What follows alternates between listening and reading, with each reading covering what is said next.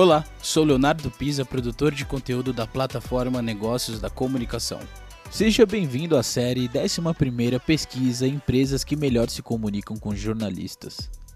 Neste episódio, você vai acompanhar a entrega da categoria Alimentos e Bebidas. Boa tarde a todos, boa tarde, Felipe, obrigada pela sua presença, ainda veio com a camiseta da, do, da Casa Hope, parabéns. É, a gente está aqui hoje com o Felipe, que é Felipe Fonseca, gerente de relações com a imprensa da Cargill.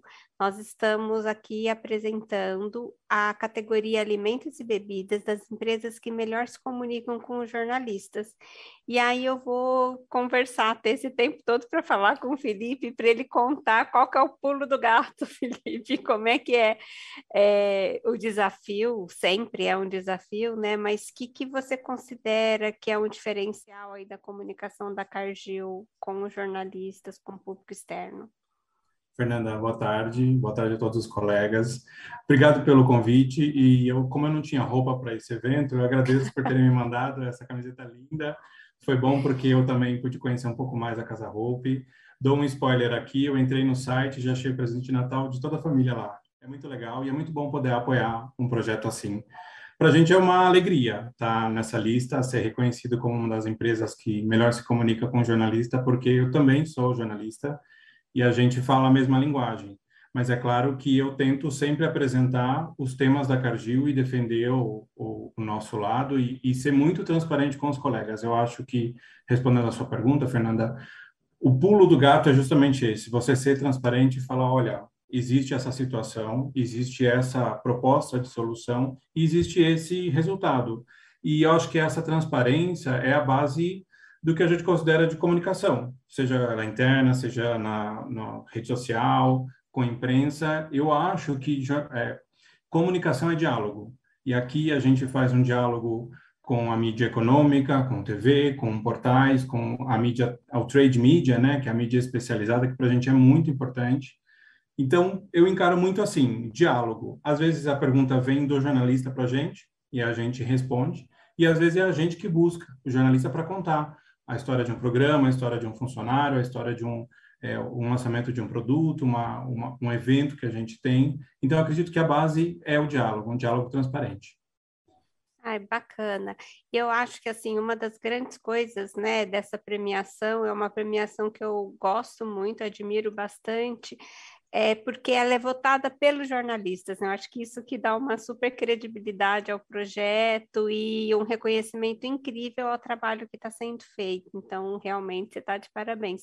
E eu gosto quando você coloca essa coisa da transparência e, da, e do diálogo, porque a gente está falando de relações mais equalitárias, né? Acho que a gente já saiu de um passado não tão distante assim, de um cenário onde a comunicação era muito top-down, né, das empresas e um pouco às vezes até truculenta, e graças a Deus a coisa transformou muito, já mudou muito. A forma como é feito hoje é uma forma muito mais de diálogo mesmo, de transparência e, e de trazer o jornalista até para conhecer, né? Estar tá mais próximo e tudo mais.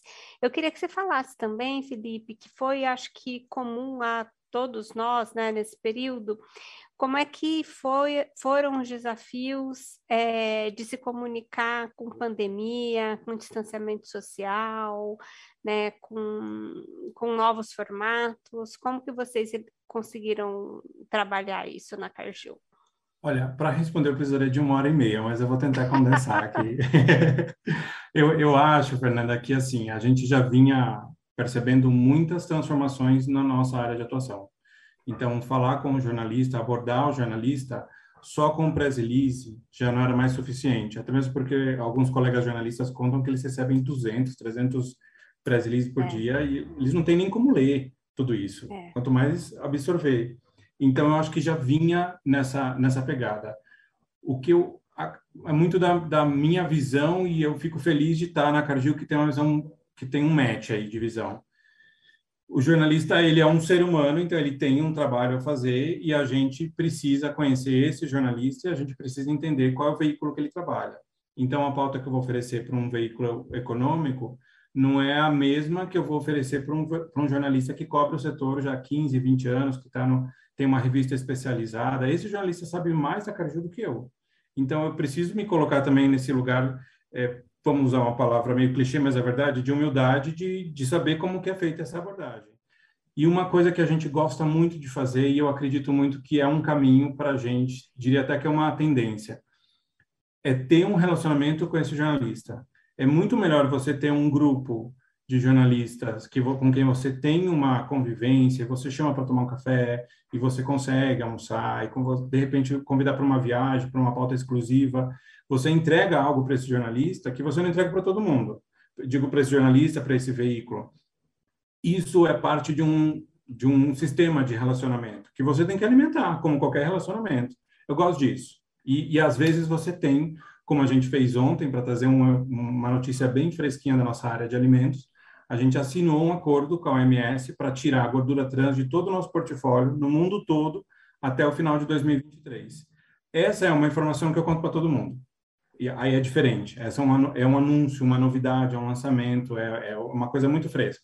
Agora, uma tendência, um número, isso que é exclusivo, isso a gente vai construindo e eu gosto muito.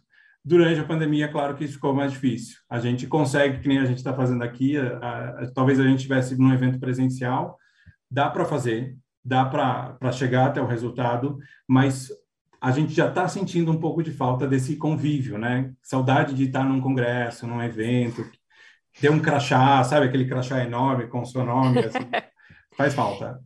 Enfim, bom, eu vou dar boas-vindas, bem-vinda, Daniela. Estava saindo, né, provavelmente de um outro meeting aí, que é só o que a gente faz ultimamente. A Daniela Valverde é gerente sênior de comunicação para o Cone Sul da Coca-Cola, também empresa de destaque aqui da categoria alimentos e bebidas. Daniela, fala um pouco sobre é, o que é essa premiação para você, como que você vê essa indicação Olá, todo mundo, boa tarde, desculpa o atraso. Com certeza, Fernanda, estava aqui saindo de uma reunião, entrando em outra, aquela loucura de sempre. Mil desculpas, eu, eu realmente achei que estava aí, ia dar tempo de entrar no horário. É, boa tarde, Fernanda, boa tarde, Felipe. É, Para a gente é, um, é uma, um reconhecimento incrível, né? Saber que a, a gente está aí figurado entre essas empresas, né, que melhor se relacionam com os jornalistas. Eu acho que é, é o resultado de um trabalho diário, né? Um resultado de um trabalho que é feito internamente, que é feito com as nossas agências. Acho que a gente não pode deixar de, de falar das agências que nos aportam, que nos ajudam nesse, nesse dia a dia de trabalho. É, estamos muito felizes de, de estamos muito eu estou muito feliz de poder estar aqui hoje, de poder estar representando a Coca-Cola, é, como você disse, né? Eu respondo aqui pela Coca-Cola não só do Brasil, mas pela Coca-Cola aqui do Cone Sul. E, e, esse trabalho do Brasil é muito especial e, e muito relevante para a gente dentro do nosso mercado, né? Então, me sinto honrada de estar aqui, de estar aqui junto com o Felipe para receber esse prêmio e muito feliz.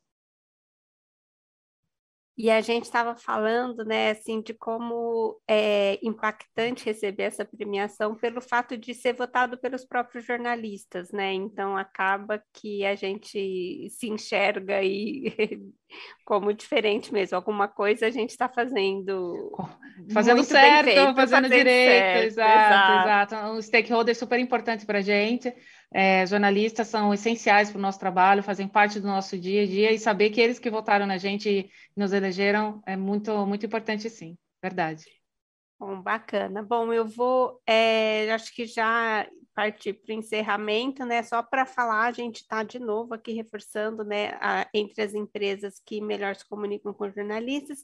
Na categoria alimentos e bebidas, os três finalistas foram Cargill, Coca-Cola e Nestlé. E o destaque da categoria, que bom, Daniela, que você conseguiu entrar, foi a Coca-Cola. Parabéns! Obrigada! E aí eu queria só que você falasse bem brevemente, assim, também, assim, é uma marca muito querida, né? Acho que de todo mundo e jornalista não escapa disso, né? Eu acho que você podia contar um pouquinho aí é, isso para gente. Não, muito legal. Nossa, obrigada. Ficamos muito felizes com esse reconhecimento. É, como você disse, a Coca-Cola é uma marca muito relevante, muito grande, e, e dentro de Coca-Cola temos muitas outras marcas, né? A gente está falando de Coca-Cola Brasil, a marca corporativa, é, e também temos todas as nossas marcas os nossos produtos, né? Então a gente tem esse desafio tanto de passar as informações corporativas, ou seja, o que, que a companhia faz, quais são as narrativas, né? O que, que a gente entrega de valor enquanto empresa, qual é o nosso propósito, e junto disso nós temos todos os assuntos e as pautas relacionadas às marcas, né? Então a gente tem aí um, um rol gigante de assuntos, de temas e e, e informações e notícias para dar, né? Eu estava escutando o Felipe falando sobre os eventos, né? Que a gente ainda está nessa, nessa fase meio é, confusa, meio um pouco híbrida, né? A gente fez recentemente um evento para os jornalistas para falar da campanha de Natal da Coca, que é tão emblemática e todo ano nós temos e nós fizemos uma ceia de Natal com os jornalistas e, e foi tão especial para a gente, né? Porque esse contato era tão dia a dia, né, Felipe? A gente via todo mundo, Exato. tinha esses encontros, essas reuniões, esses eventos Faz tão bom. constantes e a gente,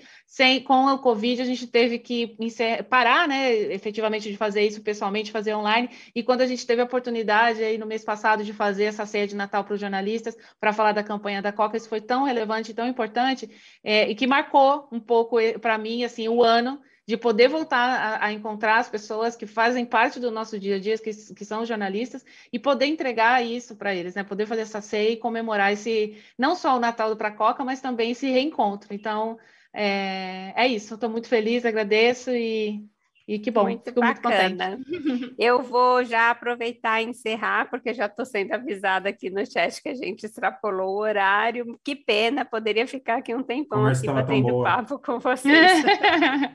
Parabéns mais uma vez, pessoal. Muito obrigada. Obrigada, obrigada, pessoal. Até mais, tchau, tchau. Tchau, tchau. É, tchau.